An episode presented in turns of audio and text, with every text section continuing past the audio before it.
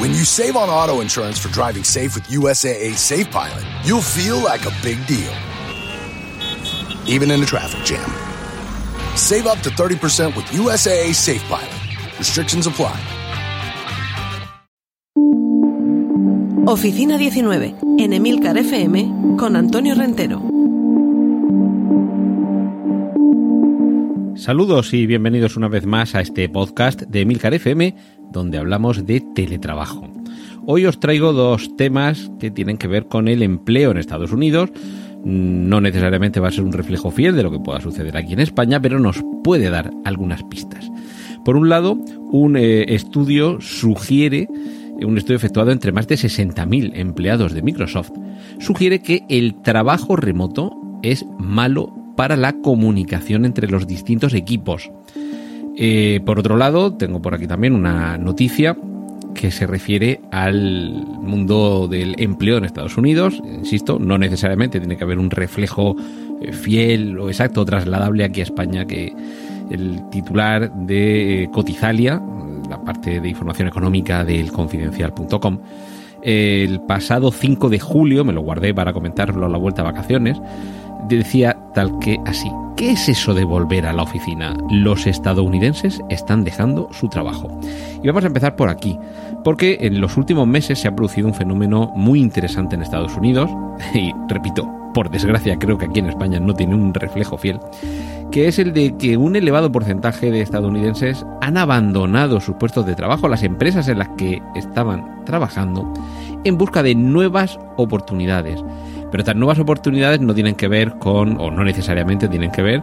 con buscar, no sé, más estabilidad, mejor sueldo, un trabajo en el que se sientan más realizados o en el que puedan eh, seguir progresando en su carrera o que vean cómo su titulación, su preparación o su experiencia estén debidamente recompensados o remunerados. No. En este caso, ese importante porcentaje de estadounidenses que estarían abandonado, abandonando perdón, sus trabajos tiene que ver con la flexibilidad laboral de que han venido disfrutando a lo largo de estos últimos meses, de este último año largo, año y medio, debido al teletrabajo. Estamos hablando de dimisiones, es decir, de gente que, tiene un trabajo estable, un contrato fijo, y que de un día para otro, evidentemente eh, las decisiones de este tipo llevan más tiempo, pero deciden abandonar ese trabajo para buscar otro, no porque ya tengan otro, sino para buscar otro. A ver, breve inciso. En Estados Unidos tienen mm, pleno empleo. Pleno empleo se suele considerar, eh, según los países y según las situaciones, en torno a un 5 o 6% de paro. Que claro, esto con las cifras que tenemos aquí en España sería un sueño. Y lo que significa este pleno empleo, ese 5 o 6% de paro, es el porcentaje de empleados o de trabajadores que el mes pasado estaban trabajando y este mes no están trabajando. Eh, no sabemos todavía si el mes que viene, el siguiente y el otro seguirán en desempleo, pero es gente que el mes pasado estaba trabajando y este mes no está trabajando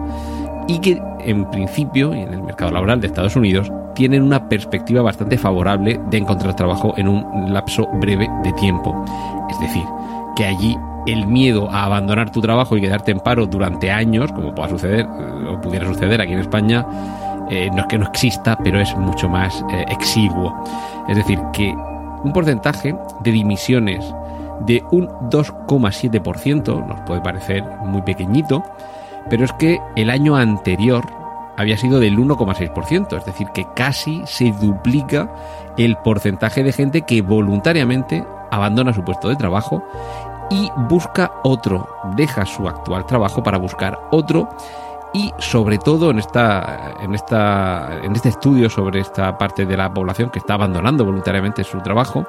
se está viendo que uno de los factores decisivos es el aumento del estrés debido a que no disponen de una jornada de teletrabajo como habían estado disfrutando hasta meses recientes. Es decir, que se está produciendo un rechazo de la vuelta a la oficina, de la vuelta a la presencialidad y se prefiere, en un porcentaje, ya digo, mm, quizás sobre total eh,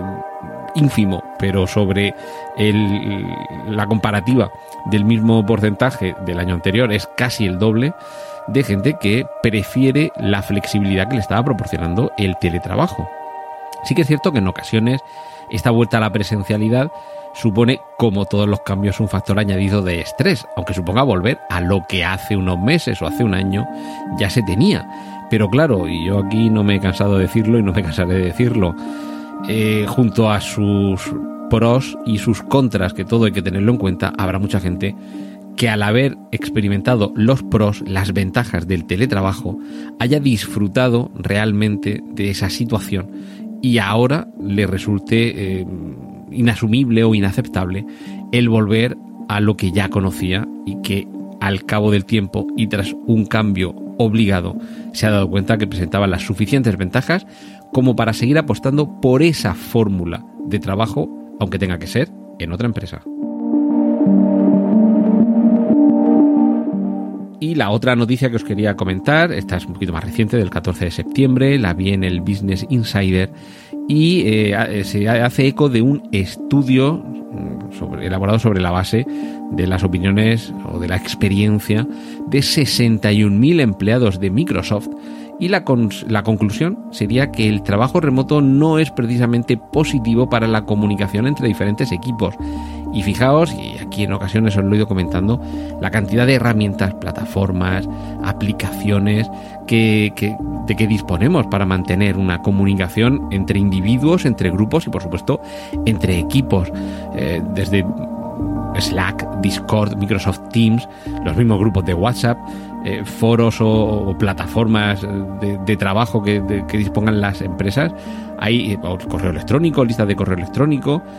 en fin, todo tipo de tablones y mensajería electrónica que puede permitir que se produzca esta comunicación entre equipos y grupos pero parece que a pesar de todo nada sustituye a la relación directa entre personas, la relación física, la relación presencial.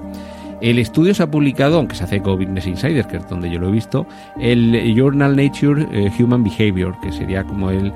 eh, la publicación periódica sobre el comportamiento humano de, la revista Nature.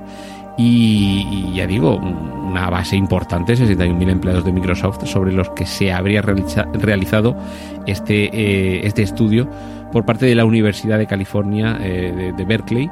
y tiene en cuenta las relaciones eh, a distancia, han estado monitorizando comunicaciones mediante los distintos servicios de mensajería, llamadas, correos electrónicos, reuniones virtuales. Y, nada, parece que, aunque todo eso mm, servir sirve, pero mm, hay un importante porcentaje, un 25% de empleados que han pasado menos tiempo eh, llevando a cabo mm, labores colaborativas y se han dejado de establecer nuevas conexiones, es decir, gente con la que previamente no se trabajaba y no se ha establecido esa relación humana, presencial, personal, que ha propiciado una posterior colaboración. Esto lo que puede conducir es al reforzamiento de los vínculos en equipos que se van convirtiendo en cámaras estancas, pero puede dificultar la planificación de una estrategia futura por esa falta de coherencia entre grupos, entre grupos que a lo mejor de alguna forma estarían conexos cuando hay presencialidad, pero que cuando no la hay quedarían incomunicados unos de otros. Esto que por un lado, evidentemente, es un, estudio que arroja unos resultados,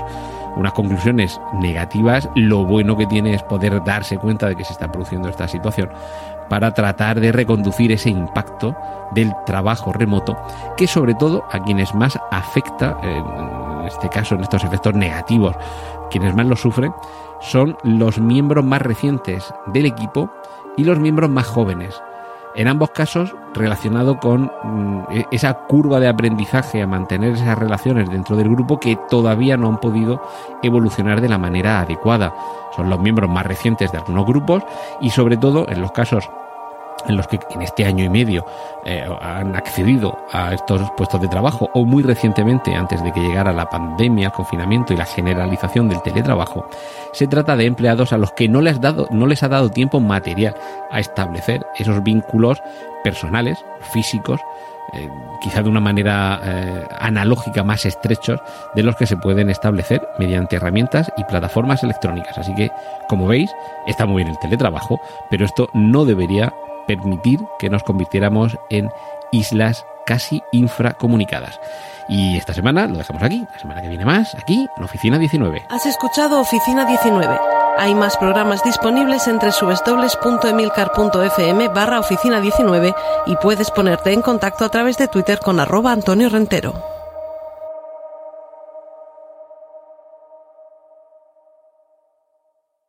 It's time to get your checking account to zero with free checking from PenFed. That's zero ATM fees, zero balance requirements, and zero time spent waiting for your paycheck to direct deposit because you can receive it up to two days early. Open your account with just $25 and see how big zero can be. Apply online today at penfed.org slash free checking. Early direct deposit eligibility may vary between pay periods and timing of payer's funding. To receive any advertised product, you must become a member of PenFed, insured by NCUA.